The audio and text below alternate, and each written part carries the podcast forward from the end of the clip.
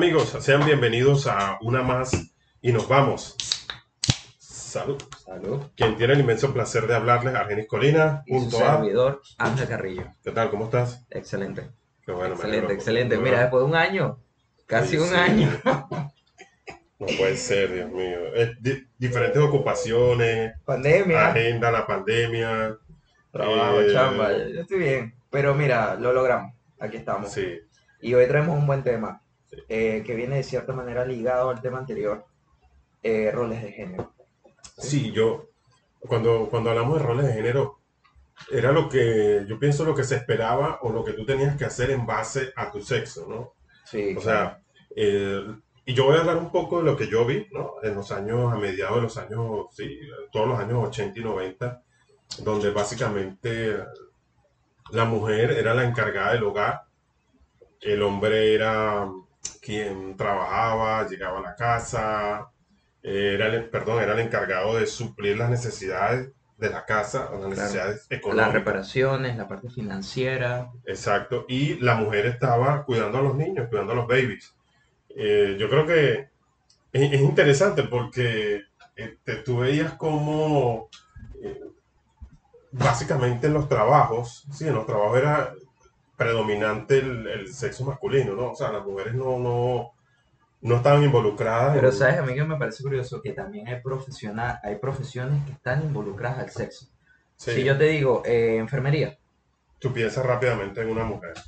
eh, maestro o, o profesora, Sí, también más que todo vas, te vas hacia, hacia- hay una inclinación. El tema de los estereotipos, eh, a mí me parece que son planteados principalmente por la sociedad. Claro. No sé quién puso las reglas, pero bueno. No, no sabemos quién puso las reglas, pero las reglas hoy en día de, hoy estamos a primero de septiembre, no son las mismas reglas en Latinoamérica que en Europa. Y tampoco en Estados Unidos. Exactamente, aunque estamos viviendo en la misma parte temporal, eh, cada uno tiene su estereotipo, porque la sociedad adapta los géneros a sus necesidades. Sí, correcto. Fíjate que eh, inclusive yo, yo voy un poco, un poco más allá y tiene que ver con el choque de generaciones, porque por ejemplo, el, el- que fue un tema, el tema de nuestro primer podcast, eh, tú ves, eh, yo me acuerdo que yo, yo pod- no estoy seguro si, si mi abuelo lo llegó a hacer o lo llegó a escuchar alguno de, mis de mis tíos, tías, que por supuesto eran mucho, mucho mayores que yo, este, y llegué a escuchar, no me acuerdo si lo vi, que por ejemplo en la mesa no se podía comer hasta que no llegara mi abuelo. O sea, imagínate tú, este, que tú dices, bueno, aquí no se come hasta que mi papá se siente en la mesa y él va a tener el puesto, la cabeza de, valga la redundancia, la cabeza de la mesa. Hace tres semanas fui, eh, me celebraron mi cumpleaños.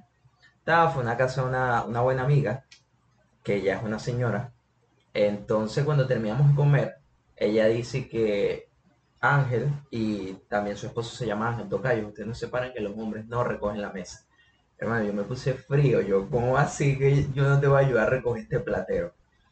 Y realmente ahí fue donde nació también la idea de volver a retomar este podcast, porque todavía hay roles bastante marcados. Sí, sí. Pero, pero eso ha ido disminuyendo. Ahora te digo, ¿qué, qué fue lo que, qué fue lo que yo vi o en- durante mi, mi proceso de crecimiento? Sí, lógicamente era muy, muy raro, o sea, que tuvieras los, los oficios del, del hogar. Normalmente eran hechos por mujeres y por la y por si tenías hermanas por tus hermanas. Muy raro que tú veías a un hombre fregando, cocinando, o sea, esas cosas era realmente extraño, eso no pasaba. Yo no de hecho, si- inclusive, inclusive tu misma, ma- tu misma mamá te decía, no, eso no lo, eso lo hacen, Ajá, ajá. eso lo hacen, eh, eso lo hace, ese es el trabajo de ella, ese no lo hacen los hombres. O sea, claro, hoy por hoy ya, por supuesto, todo eso ha cambiado. Ahora tú dices, mira, que yo no, disculpa, pero yo no voy a fregar, No, no voy a fregar, perdón. Imagínate que te consigas a alguien ahorita que te diga, que tú le digas, este, pues, no te no te pares de la mesa, que eso lo hacemos nosotros. wow. Ey, me siento como un rey. Bueno, es como, es como un trato de rey, pero es ya como no. un trato especial, pero Sí. el tema de la, de la casa, a mí también, por una parte, el oficio lo mantienen las mujeres y por otra parte, la parte de reparaciones, Sí, de claro. adquisición de, de equipos, lo hacían parte de los hombres. Yo, yo creo que esto se, se sigue haciendo, en menor medida, pero se sigue haciendo. Dice, bueno, yo soy el hombre, este trabajo para mí. Vamos a usar un taladro, vamos a reparar el carro, cambiar una llanta. Eso es un trabajo que sigue siendo de hombre. Sí. Quizás sí. también sin menospreciar, pero es un tema también que va ligado al físico. Ok, pero ¿no será que también va ligado a lo que se espera? Sí, bueno, también puede ser que tú digas, bueno, si yo voy con, si, si yo voy con mi, mi novia, mi esposa en el carro y este, tengo un problema con, con una llanta, Claro, con un caucho, como decimos nosotros en, en Venezuela, este, tú dices, bueno, ¿quién va a cambiar la llanta? ¿Quién es el encargado de cambiar el caucho? El hombre. el tema, el tema también es Si hay, un, que- pro- si hay un tema con el carro, un tema eléctrico, lo que sea, ¿quién es el que tiene que mandar a repararlo? El hombre. Sí, sí, ahí sí. Pero el tema del caucho yo creo que podría ser un trabajo en equipo. Hay, Sí, mucho- claro. hay muchos pasos y que realmente el tema de una pareja es, bueno, vamos a sostener los problemas entre los dos. Y sabes que yo no siempre voy a estar conduciendo porque ese también es un rol de género antes. El hombre es el que conduce. Sí, por y yo he supuesto. conocido señoras eh, que tienen con sus esposos 30, 40 años y me dicen, yo no sé conducir, porque el que conduce es mi esposo. Y yo, wow, ¿qué pasa cuando tú te separas de él? ¿Qué pasa cuando tú empiezas a conducir y te pasan problemas mecánicos? Sí, Sí, así claro. que... ¿Dónde está mi esposo? ¿Dónde está mi esposo? Y los estereotipos, yo también siento que han cambiado por la necesidad de una liberación de la parte de la mujer. Porque no puede estar contando con un hombre para eh, ciertas X ocasiones. X o Y situación. Sí, eso es lo que se habla de, de la, la frase tan famosa que está en boga hoy, que es el empoderamiento. Colegua. Y lo que yo sí, por eso digo, lo que yo vi en aquellos, en aquellos años era lo que yo te decía, o sea, el hombre, el hombre realmente, inclusive, yo llegué a ver eh, que el- los hombres, inclusive los hombres, no voy a decir que todos los casos, pero sí en algunos, ni siquiera cargaban a los niños, porque era un trabajo de la mujer. Wow. O sea, tú, tú, por supuesto, no es que no lo hacías, pero lo hacías muy poco, era, era algo muy esporádico. Entonces, este, De la mujer Pero- se esperaba como la parte maternal. Sí, e- era raro, era raro cuando tú veías de repente un hombre cargando un niño. De hecho, a mí me pasó con, con, con mi hijo.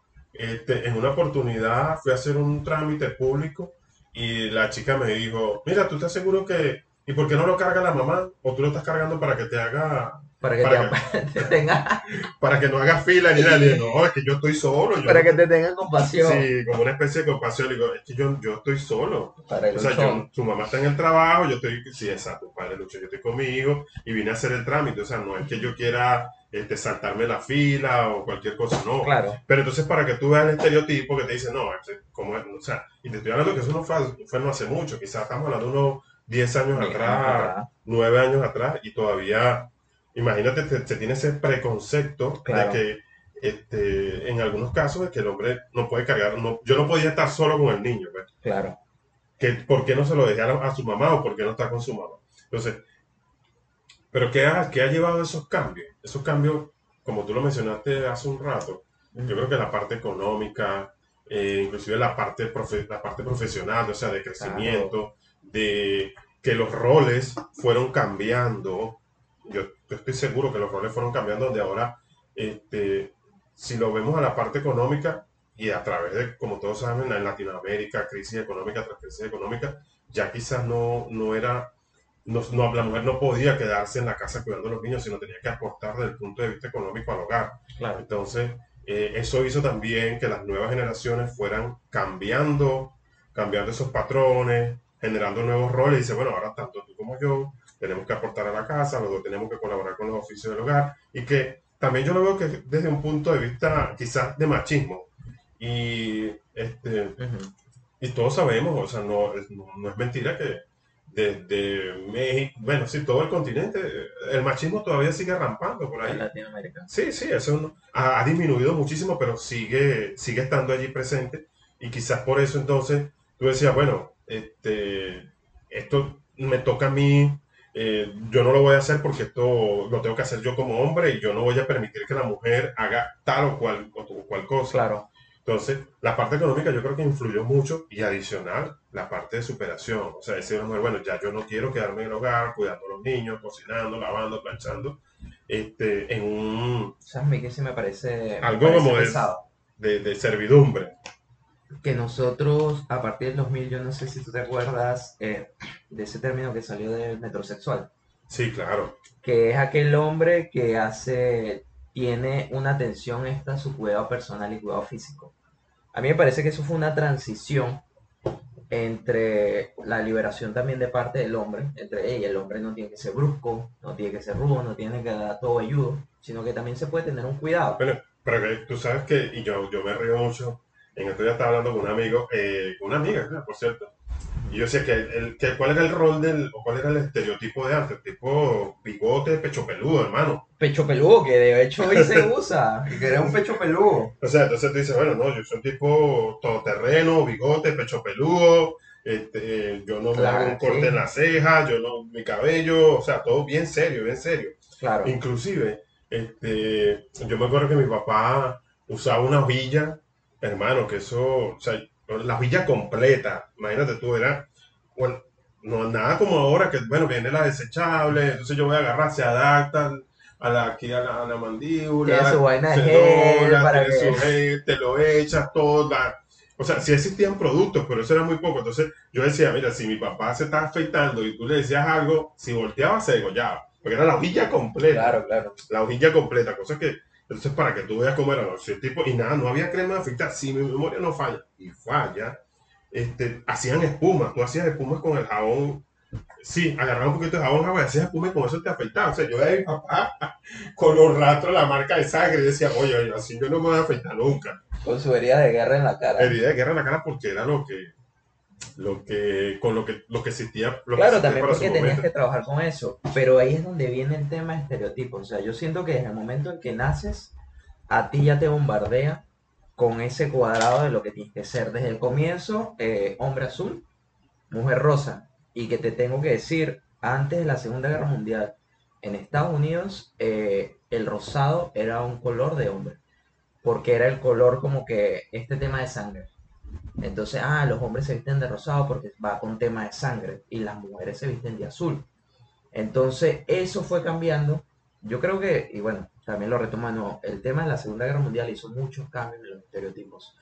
Eh, no sé si te acuerdas la pancarta de la mujer arremangándose y Sí. sacando que nosotros también podemos, porque los hombres estaban en la guerra y ellos mandaban a hacer armas en las empresas, la fábrica. Eso era un trabajo que era especialmente para el hombre, pero a falta de mano de obra de la parte masculina, bueno, ven a hacer las mujeres hicieron un trabajo excelente. Sí, y yo, yo lo, otro, lo, otro que, lo, lo otro que veo es que tú dices, bueno, ¿qué se espera? ¿Qué se espera de la mujer y qué se espera del hombre?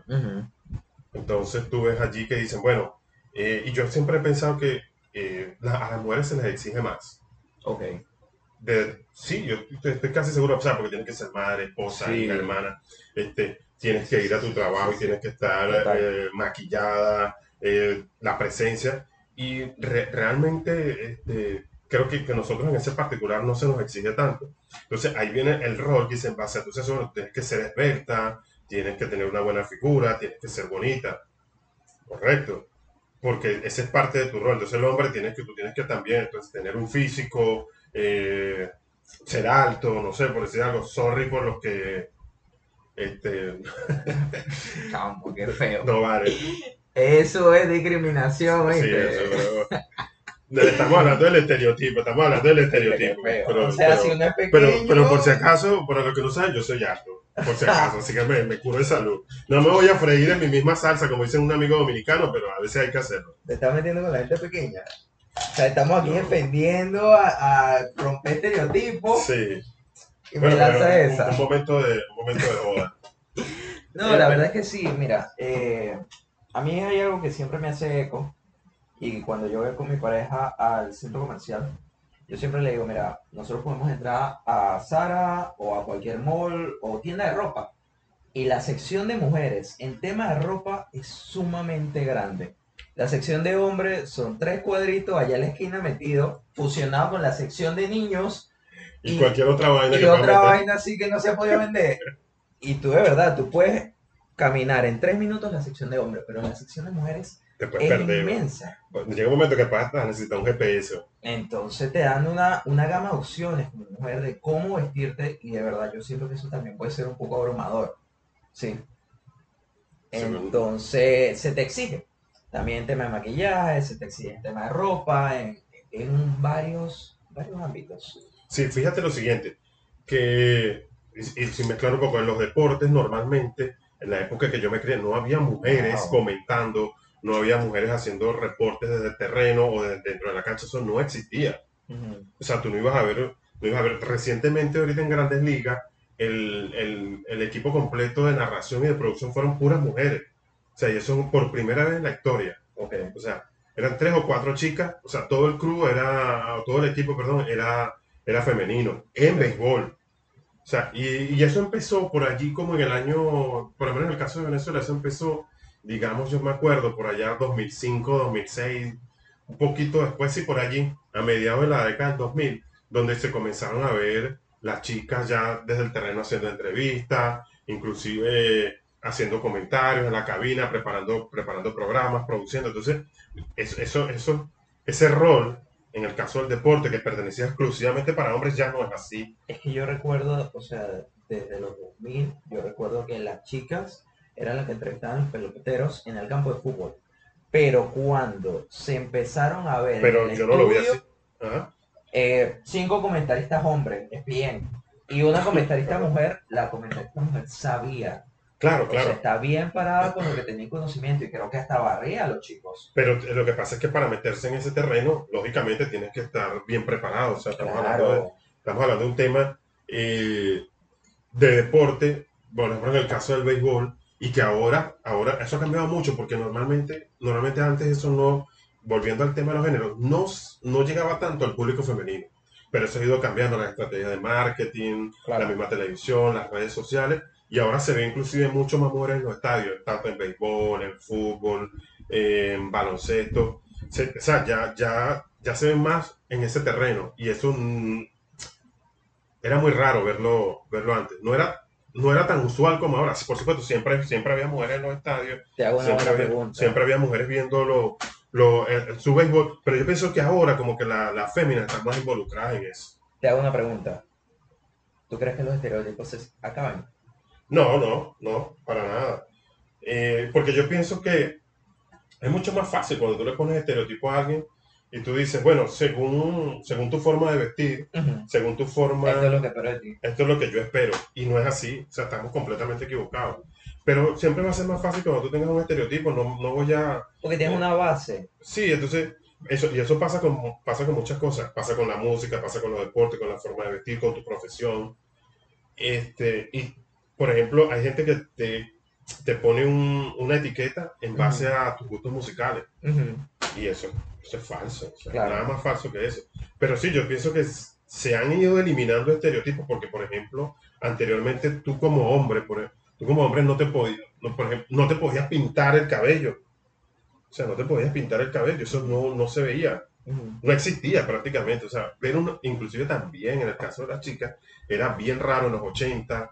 Eh, quizás se vio un poco más ya a mediados de los 90 con la nueva generación a la que yo pertenezco, eh, como ya sí se veía un poco más las chicas con el cabello pintado diferente, una chica con, con color verde, un color azul, era, pero eso era una en un millón, o sea, eso no, era, eso no se veía, no era común, y la gente te, te veía como si era gallina que mira sal, o sea, así, yo sé, coño, no, no, no, no entiendo, no sé qué, qué es lo que está pasando aquí. Yo pienso que sí. Eh, no pienso que se elimine totalmente, pero siento que los estereotipos se han dilucidado tanto. No sé si es por la creación de nuevos estereotipos que han creado tanto Mm, que es como que, ok, no te puedo encajar en lo básico que es mujeres pero esto, hombres pero esto. No.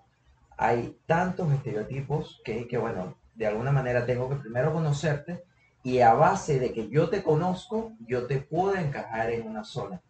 Pero yo creo que a simple vista va a llegar un punto en donde, como te digo, hay tanta eh, está tan segregado ujú. estos estereotipos que no lo vas a poder agarrar a primera vista. Creo que para allá vamos. Que hemos llegado, no hemos llegado. Pero siento que para allá vamos. Sí, Porque los cambios que hemos hecho, sin irme muy lejos, sin irme al siglo pasado, desde el 2000 al 2021, que son 21 años, hay que ver la cara.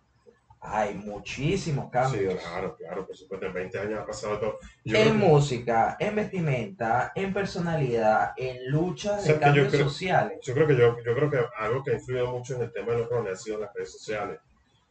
De verdad que sí. Claro, De porque verdad que sí. este, por ejemplo, yo no soy muy seguidor de, de, o sea, ahora escucho Pero yo tengo una teoría con eso. Pero mira, por ejemplo, el reggaetón. Para los que son, o los que les gusta el reggaetón, y del reggaetón de la mata, como dicen ahora, eh, si tú escuchas, si tú ves, ves, los videos de Tito el Bambino, Tito el Bambino una vez tenía un pantalón, él fue uno de los que empezó a ponerse pantalones pegaditos, ¿ah? ah, pantalones. pegaditos, camisas pegaditos, que inclusive mucha gente pensaba que Tito el Bambino era gay. Y resulta que no era así, sino que él, él rompió, él rompió con un estereotipo, ah, bueno, en esta generación yo sí me puedo poner un, pantalón pegadito, me puedo poner una camisa pegadita y no tiene nada que ver con mi sexualidad. Mm, este, bueno. Cosas que antes no, o sea, hoy por hoy, por ejemplo, o sea, los hombres también usan aretes, aretes. Te pongo el más ejemplo. Eh, hace dos semanas estaba hablando con un don y él me dice, no, mi hijo yo lo crié bien, ¿qué tal? Él no es un maleante o malandro porque no usa tatuaje, no tiene aretes, no se pinta el cabello. Ese es el estereotipo como que yo Yo, o sea, claro, porque choqué con una persona de 60 años y cualquier persona que tenga tatuaje, tenga aretes se el cabello es un maleante. Ese es un estereotipo básico. Que quedó allá atrás. Quedó, que quedó, muy atrás Exacto. y que en este tiempo ha cambiado. Y lo de redes sociales, para retomar el tema, yo creo que esos cambios se dan porque cuando conoces a alguien de tu misma corriente de pensamiento, hay un cúmulo de fuerza, ¿sí? Para hacer un cambio. Y las redes sociales en eso han ayudado. Eh, yo te puedo decir, y creo que lo dije también en podcast pasado, eh, si yo agarro tu Instagram, seguramente no me va a gustar. Y viceversa conmigo, tú agarras el mío y no te va a gustar porque las redes sociales se adaptan a los gustos y te conectan con personas que tengan tus gustos y refuerzan tus gustos. Entonces, y que hay algo que me molesta o quiero hacer un cambio, tengo a gente cercana conmigo que podemos lograr ese cambio. Y por eso yo te digo, estos 20 años que han pasado, se ha corrido la bola. Es que los cambios han sido, los cambios han sido, eh, se han dado con mayor, mayor rapidez lógicamente, cuando yo vengo a una era donde no existían las redes sociales y que algo se hiciera, algo se, que algo se expandiera, era muy difícil. O sea, no era tan fácil.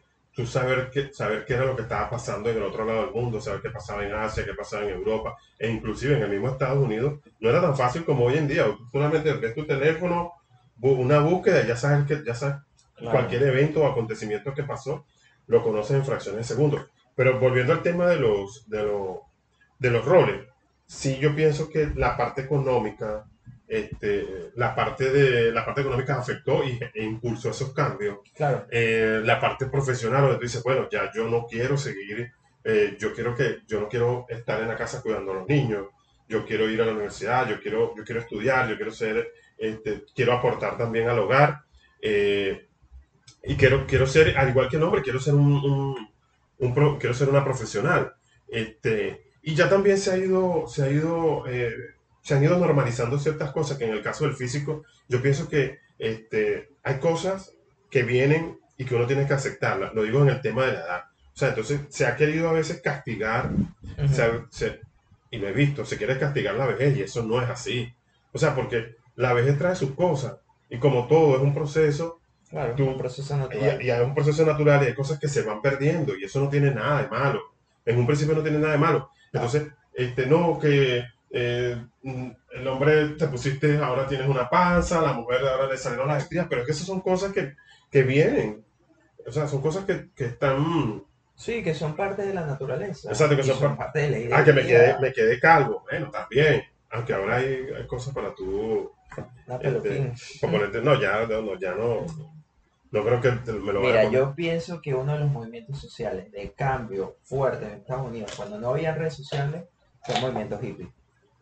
Fue un movimiento que no solo se mantuvo en América, en América del Norte, sino en toda América Latina. Yo todavía conozco también eh, personas eh, que están en este movimiento hippie, que es como la esencia de, bueno, no hagas la guerra, como un movimiento de la guerra de Vietnam, que bueno, es cosa aparte, pero vamos a amarnos entre seres humanos. Yo creo que esa es la esencia también del cambio. El tema no solo de amor, sino el tema de igualdad. Sí, correcto. Tú puedes hacer lo que tú quieras, yo puedo hacer lo que yo quiera, mientras tus acciones no perjudiquen eh, mis derechos. ¿sí? Y yo creo que... Sí, bueno, esa famosa frase dice, mis derechos terminan donde inician los tuyos. Claro. Este, pero sí, definitivamente este, ya, ya los roles cambiaron, cambiaron por completo. Creo que ahora hay más, Eh, Y yo te puedo decir que estamos más- en una etapa de transición, que todavía no hemos llegado a, sino siento que estamos en camino. Sí, claro, pero, pero lo, lo que sí yo digo es que ya, ya no se ve, ya no se ve esa, esa rigidez que existía anteriormente. Sí, eso Donde-.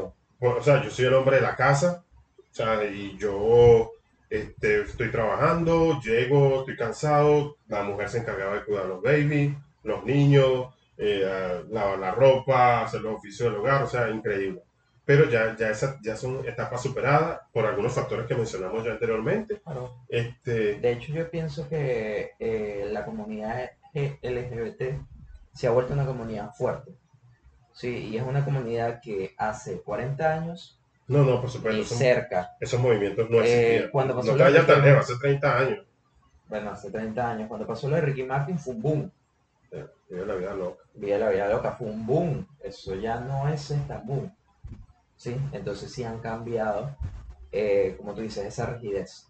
Sí, y yo, y yo pienso que, eh, como tú lo mencionaste anteriormente, esa unión, la unión hace la fuerza y que este, al, al estar unidos y mientras más unión es mucho más fácil promover los cambios. Exactamente. Está en uno aceptarlos, ¿no? Porque eso va a depender también de ciertos valores, principios, y como tú dices, anteriormente si tú veías una persona tatuada con arete, son aliantes. Los maleantes. O sea, drogadicto, ¿no? No, es- esa era la etiqueta que tú tenías.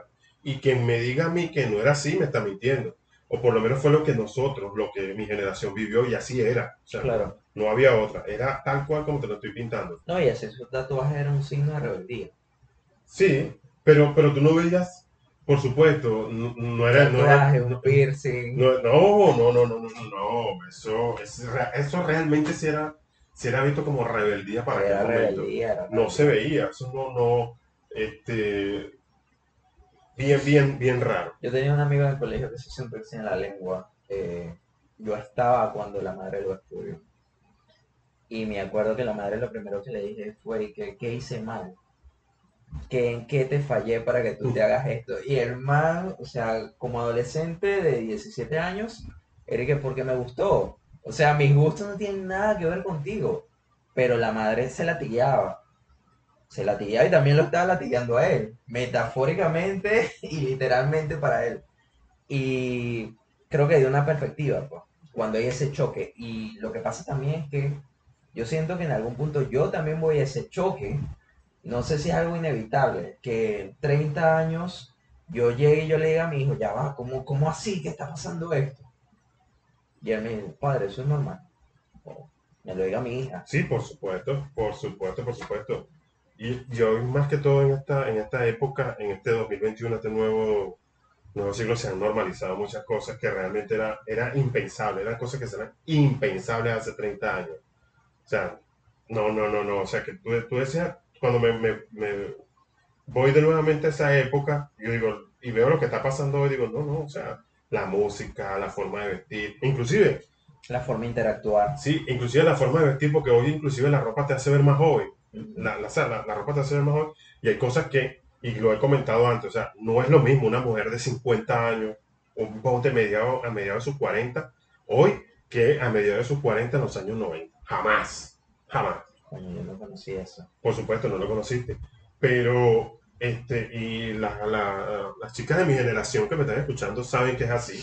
Este, y que gracias a Dios hoy por hoy este, se pueden lucir más frescas, más jóvenes. Y era algo que no lo podía, una mujer de, de 40, 40, mediados, mediados de los 40, 50 años, los años 90, no se podía vestir de la forma que se viste, que se, o usar alguna Claro, ropa que se claro, usa hoy ya en día. entiendo, ya entiendo, porque si había, eh, si tú tienes cierta edad, tú te tienes que vestir de acorde a tu edad. Exacto. Tú no te puedes vestir como peladito. Exacto, carajito. o como una peladita, no, no lo puedes hacer, no lo podías hacer. Pero ahorita, imagínate, tú puedes ver tanto una, una jovencita, 20, 25 Claro. años, y una de que le doble la edad, con el mismo short, Claro.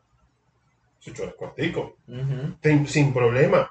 O sea, por supuesto habrá alguna, como todo, hay gente que le gusta, hay gente que no le gusta, pero si no te gusta, Eso se va a encontrar en todos eso en, en todos lados, en toda época y en todo momento, y así va a seguir siendo y así va a seguir siendo. Entonces, este, inclusive yo pienso que la, la tecnología nos hizo, nos hizo también cambiar de, eh, eh, cambiar mucho, muchos roles.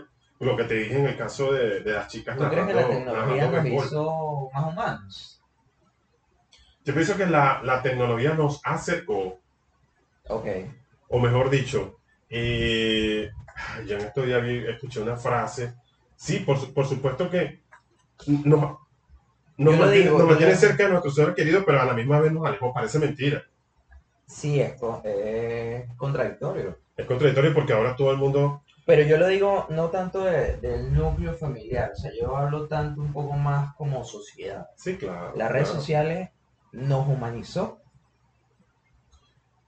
Sí, porque nos puso, nos puso por- porque ahora Nos, no- nos logró poner en los zapatos de alguien más. o sea, hacer más en la palabra, la frase usada recientemente, ahora somos más empáticos. Bien, O sea, porque nos podemos, como dices tú, ponernos en los zapatos de otra persona que está atravesando cierta situación y de la cual tú te estás enterando y eso no pasaba antes. Entonces tú dices, bueno, ahora sí, me estoy acercando a una realidad que no conocía, pero a la vez te aleja de otras. claro. Entonces, este, Es que no es perfecto. Y te va alejando porque, como dices tú, eh, ahora yo me conecto con lo que a mí me gusta y lo demás yo lo voy desechando. ¿Me explico? Exactamente. Entonces, eh, es, es- es un- un- son, son varios, varias cosas, varios temas, y este, yo pienso que, que sí, que, que en definitiva ya, ya esos roles se han ido achicando, hay más igualdad. Eh, De hecho, en estos días, eh, bueno, toda esta semana y la semana pasada, todo lo que pasó en Afganistán, eh, las redes sociales han dado de eso. Y hay mucha gente que se está solidarizando con este tipo de movimiento, con lo que está pasando, con las Sí, personas que están llegando. fí- fíjate lo que pasa, fíjate lo que pasa en Afganistán. Claro, allí hay un tema religioso, un tema político, y es algo que me parece, eh, es delicado ese tema, no, no vamos a entrar, está, Es muy largo. es lo que está, es lo que está ahorita ocurriendo y es lo que, lo que ha generado más impacto, en definitiva. Pero fíjate que eh, realmente el, el tema de los talibanes, la mujer es un cero a la izquierda, y me quedo corto. Wow, wow, wow, wow. sea, Ese es un estereotipo el más contraído, yo, porque bueno, No, yo o sea, soy de los noventas, pero es un estereotipo tan contraído que no entra. y, y, O o sea, el tema de que dependas de un hombre para salir, el tema de que no te puedas asomar a tu ventana, no se te puedan ver los ojos, o sea, totalmente cubierta, Eso es eh, totalmente no retrógrado. Eso, eso es retrógrado, totalmente. O sea, y por eso te digo, la mujer es vista como un cero a la izquierda. Claro, O sea, y, y, y no es justo lo que no pero sabes que que ahí va el punto de que estamos hablando, de que los cambios vienen porque hay una presión internacional, en que si ustedes siguen siendo igual que en los 90, le va a caer todo el mundo porque las cosas han cambiado. Y te tienes que dar cuenta que ya, Y ellos dicen, no si, si nosotros traemos esa mentalidad que nosotros teníamos hace 20 años, hace un poco más de 20 años, no, No, vamos a como, como Estado no y vamos como a sociedad, como sociedad siempre van a estar en conflicto. Exactamente. Este, bueno, en definitiva sí, eh, ahí Buenísimo. ha, ha cambiado mucho la, la personalidad, la forma de interactuar, eh, el tema del físico, eh, la parte profesional, donde todos hemos querido avanzar, todos tenemos que colaborar y que ya, ya ese pensamiento donde el hombre era el rey de la casa, creo que ya en definitiva Sí, sí, no. ha quedado atrás. No dudo que todavía, sí, por supuesto, Haya sus vestigios. Sí, los Sí, hay. claro, porque, porque hay, hay personas que son, re- como todo, siempre hay resistencia al cambio, Muy bien. pero en definitiva lo que, lo que yo vi, lo que estamos viendo ahora, ahí yo veo ese choque, veo los cambios, veo las diferencias, y en definitiva pienso que ahora es mucho más suave, mucho más cómodo, y, Buenísimo. y no, hay, no hay esa, como te dije, esa rigidez que existía cuando yo estaba chico. Así que, Buenísimo. Y así cerramos el tema del día de hoy, que es roles de géneros.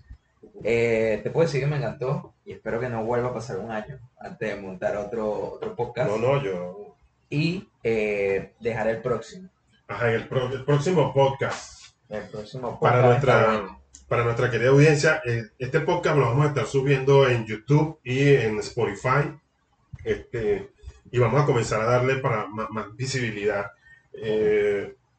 La belleza abre puertas. es el, el próximo tema. Así se llama. La belleza abre eh, va, a estar, interrogación al final. va a estar, va a estar, eh, va a estar complicado, va a estar difícil porque la, la- dicen por allí que la belleza es subjetiva, pero eso lo vamos a tocar en nuestro próximo podcast. Y ahora sí, Está nada bien. más y Y nos vamos. vamos. Salud. Salud. Hasta la próxima, amigos. Cuídense. Un Cuídense. placer para nosotros. ¿Quién tuvo el inmenso placer de hablarles? Argenis Colina. Y Ángel Carrillo. Cuídense. Hasta siempre. Una más Y nos vamos. y nos vamos.